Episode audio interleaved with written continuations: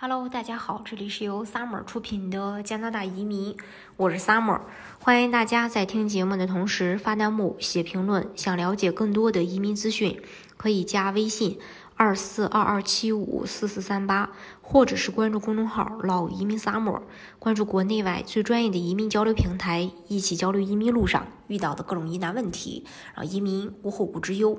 那今天跟大家来分享一下疫情之下。加拿大的入境政策有哪些变化？那在四月二十五号的时候，加拿大再度放宽了入境要求。那今天大呃就带大家一起来全方位的了解一下入境加拿大需要的流程和材料。呃，入境加拿大的条件目前它是这样的：边境呢逐渐去放宽限制，但是没有完全开放。想要入境加拿大，需要符合以下任意条件：一、属于加拿大籍公民、永久居民、难民。二、完全接种疫苗的外国旅客；三、未完全接种疫苗的海外旅客要符合以下豁免要求，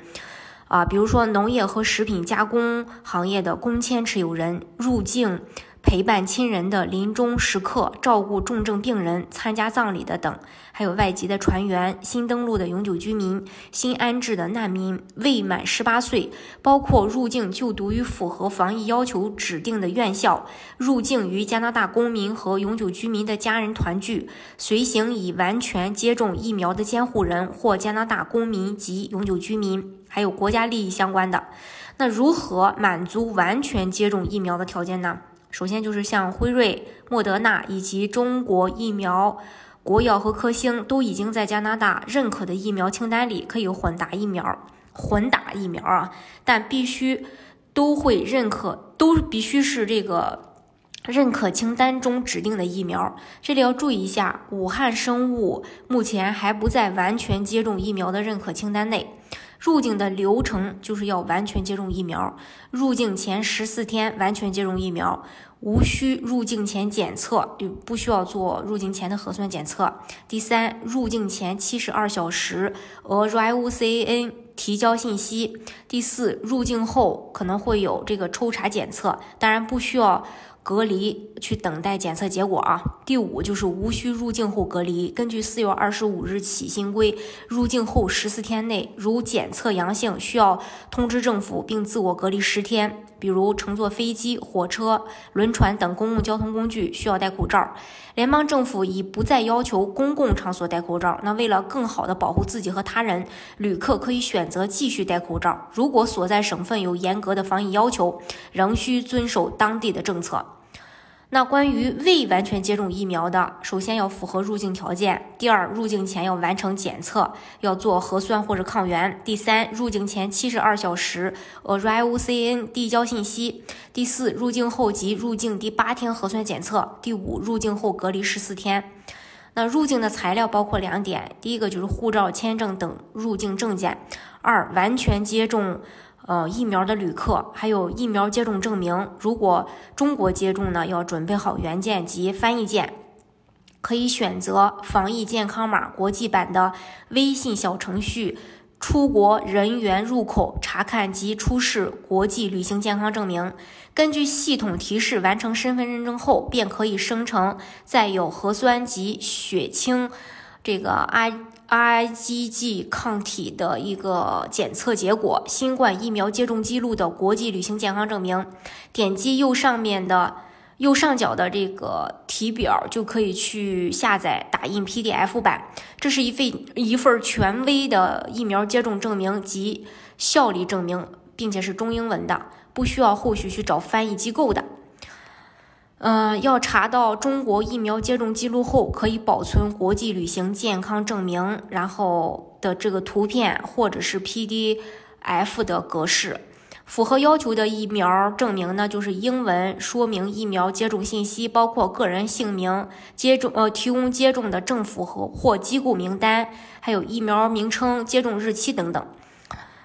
第三，未完全接种疫苗的旅客入境前的检测报告，提供以下任意形式的入境前检测报告：一、阴性核酸检测证明，入境航班出发时间提前七十二小时内进行测试；二、阳性核酸检测证明。对于曾感染新冠且已康复的旅客，可以提供入境加拿大前十天至一百八十天内的阳性结果报告。三、专业抗原测试证明。入境航班出发时间提前一天内进行测试。